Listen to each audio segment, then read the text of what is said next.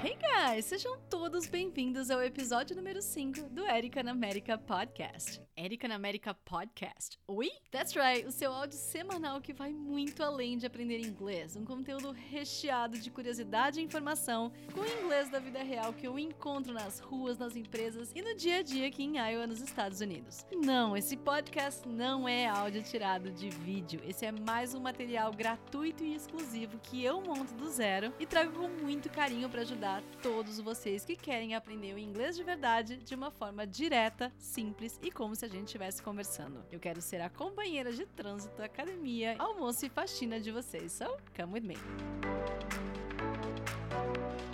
Uma coisa que eu ouvia muito antes de vir morar aqui nos Estados Unidos é: americano só come bacon, panqueca e hambúrguer. Será que é verdade? E produto orgânico aqui tem? É caro. Será que eles comem arroz com feijão? Bom, uma coisa bem triste que é verdade é que 40%, 40% da população adulta aqui nos Estados Unidos é considerada obesa. E pasmem, 20% do público jovem, ou seja, dos 2 aos 19 anos, já é considerado obeso. Guys, eu não tô dizendo gordinhos ou acima do peso não, tá? Mas sim pessoas com sérios problemas de saúde por conta da obesidade. Pessoas que não conseguem fazer compras compras no Walmart caminhando por conta própria por causa do peso. E aí elas precisam de carrinho elétrico, precisam de um assento especial no ônibus ou então num restaurante. E só lembrando que eu não tô aqui para julgar ninguém, pelo amor de Deus. Eu quero apenas compartilhar com vocês uma realidade do que acontece por aqui e que nem todo mundo sabe. Eu acredito que alguns de vocês já saibam que eu moro aqui em Iowa e Iowa, a propósito, é um dos estados com a maior taxa de obesidade. Para ser mais específica, ele é o quarto estado e só pede para West Virginia, Mississippi e Oklahoma.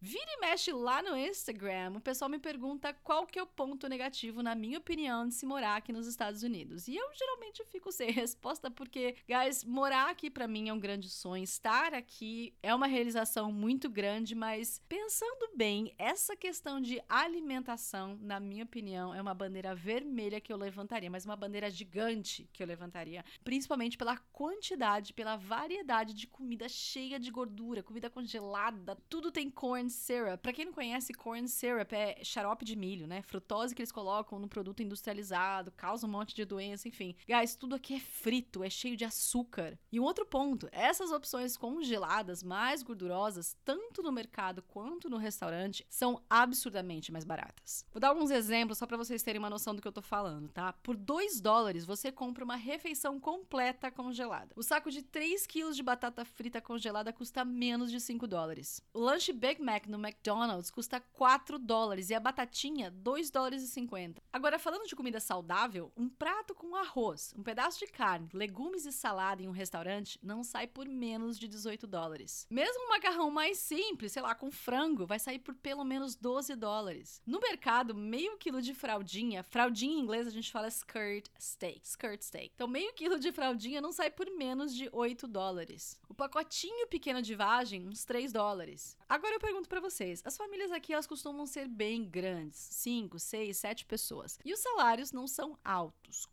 Qual opção que vocês acham que vai para o carrinho? Em qual restaurante vocês acham que eles vão comer?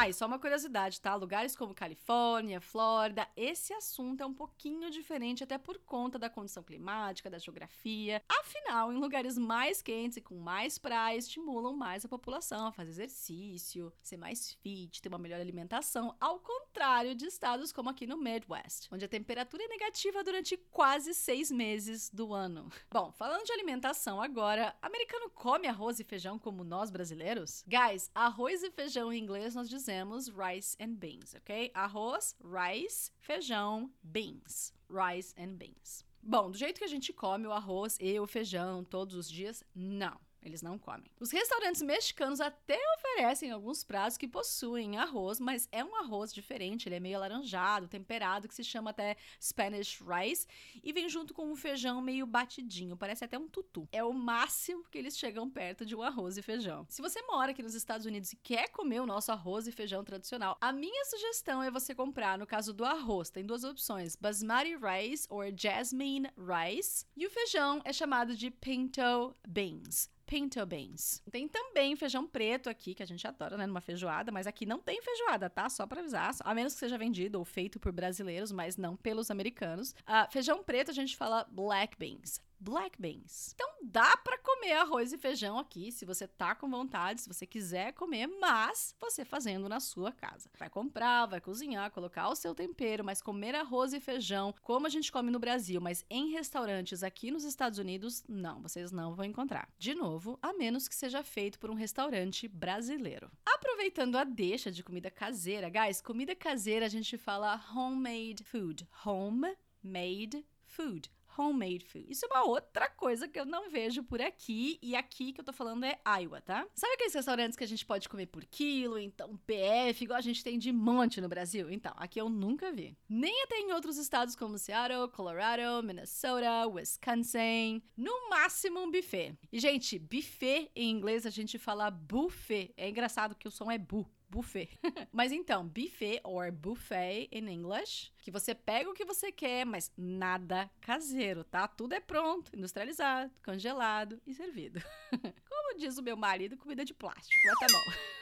Uma amiga minha comentou que se você quiser encontrar comida por quilo ou PF aqui nos Estados Unidos, você só vai encontrar onde tiver com uma comunidade muito grande de brasileiros. Ou seja, Flórida, Massachusetts e assim por diante. E só. Comida caseira eu diria que até você encontra em alguns restaurantes como italiano, japonês, mexicano e se não for de rede. Bom, o que, que os americanos comem no café da manhã? De uma forma geral, no dia a dia, eles tomam um bowl of cereal with milk, ou seja, uma tigela de sucrilhos com leite. Dependendo da família, eles até comem um bacon and eggs, ou seja, bacon com ovos, e a panqueca, a famosa panqueca, eles deixam para o final de semana. Ah, e alguns também gostam também de peanut butter and jelly sandwich, que eles chamam de PB&J o famoso lanche de pasta de amendoim com geleia. Guys, aproveitando que eu falei de panqueca, a pancake aqui nos Estados Unidos é diferente da nossa panqueca no Brasil, tá? A pancake deles é uma massa mais diferente, ela é mais altinha, um pouco mais doce, e eles colocam manteiga e maple syrup por cima, fruta às vezes também. A nossa panqueca em inglês seria um crepe. A gente escreve crepe, mas a gente fala crepe. Ela é fininha e a gente geralmente recheia com carne, queijo, entre outros sabores. São coisas diferentes, mas que em português ela tem o mesmo nome, tá? Então, se um dia você precisar de panqueca em inglês, só cuidado para diferenciar pancake e crepe. E é crepe, não é crepe, tá? Porque crepe é cocô. We say crepe. Outra coisa muito típica aqui são os hambúrgueres. Só por curiosidade, o lanche de hambúrguer em inglês a gente fala burger, simplesmente burger, tá? Até pode ser hamburger, mas o mais comum é burger. Agora uma curiosidade em inglês que eu acho que nem todo mundo sabe. Quando você quer comprar a carne hambúrguer no mercado, por exemplo, para de repente você fazer o seu lanche em casa, ou quando você pede um lanche com dois hambúrgueres dentro, em inglês a gente chama isso de patty, P A T T Y. For example, I'd like a double patty burger, for instance. Ou seja, eu quero um lanche com dois hambúrgueres dentro. Bom, vamos lá que toda história tem dois lados, na é verdade? Desde que eu me mudei pra cá, eu emagreci mais ou menos uns 4 quilos e a minha saúde de verdade tá melhor do que nunca. Então eu acredito que onde há vontade, há meios e dá sim para comer super saudável. Em casa, mas dá. eu diria que 95% das minhas refeições eu faço em casa, sou eu que cozinho, até porque eu adoro cozinhar, vocês sabem disso. Mas sim, a gente também come de vez em quando um taco, pizza, hambúrguer, porque tudo na vida é equilíbrio, né? Mas, Érica, e produtos orgânicos? Tem? É caro? Tem. E a variedade, meus amores, é enorme. Tem até alguns mercados aqui, como Natural Grocers, por exemplo, que só vende coisa orgânica. Tudo lá dentro é orgânico. Tudo vocês imaginarem e não imaginarem tem a versão orgânica. É mais caro? É. Preço é uma coisa que também pode variar muito de região para região, não só no Brasil, mas também por aqui, tá?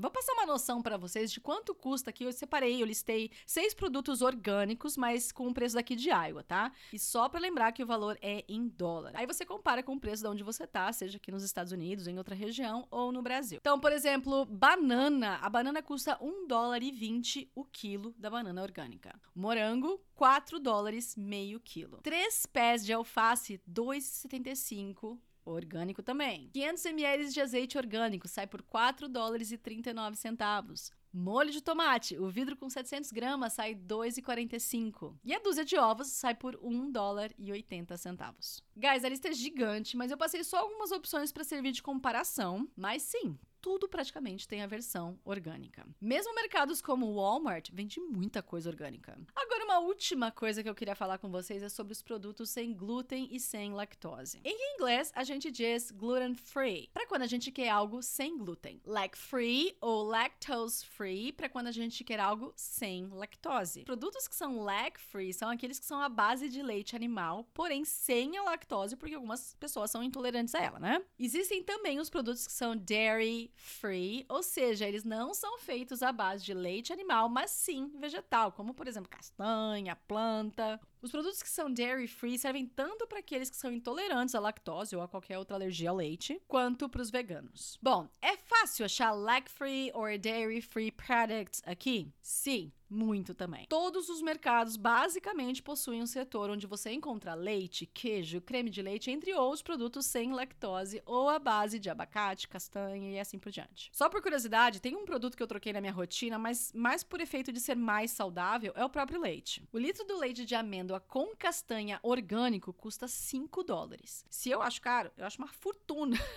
Tem a opção também de ser sem ser orgânico, que é mais em conta, custa 4 dólares o galão, ou seja, 3,7 litros. Uma outra ideia de preço, 470 ml de sorvete Dairy Free Häagen-Dazs sai por 3 dólares e 50. Uma outra coisa que identificar se um produto é lact free, dairy free ou gluten free é bem fácil porque geralmente vem escrito e bem grande na embalagem, então não tem como errar. Aqui em Iowa, para ser muito sincera com vocês, o veganismo não é muito forte. O restaurante vegano e crudívoro mais próximo daqui fica mais ou menos uma hora de distância. Muitos restaurantes até oferecem produtos que são dairy free, mas para quem é vegetariano, eu diria que é bem tranquilo encontrar opções. Muitos restaurantes, inclusive, oferecem produtos que são dairy free mas para quem é vegetariano, eu diria que é bem mais tranquilo de encontrar opções. So, that's it for today, guys. O episódio de hoje foi falando um pouquinho sobre como é a alimentação aqui nos Estados Unidos e até sobre algumas curiosidades em comparação com o que comemos no Brasil. No próximo episódio, eu vou trazer um episódio bem diferente. Yay, vamos ter novidades. Eu vou falar um pouco sobre os famosos phrasal verbs e como os americanos utilizam essa estrutura no dia a dia. Aliás, será que eles sabem o que é um phrasal verb? Eu quero explicar o que é isso, dicas práticas de como memorizar melhor. E claro que eu vou compartilhar os mais usados, que eu mais ouço aqui, etc. Então não percam, já se inscrevam aqui no meu podcast, deixem um review aqui se vocês estão gostando do meu trabalho. Ah, e se vocês gostam do meu podcast aqui do Erika na América Podcast, eu tenho certeza que vocês vão amar conhecer os meus English Bites, que são exatamente como esses podcasts, porém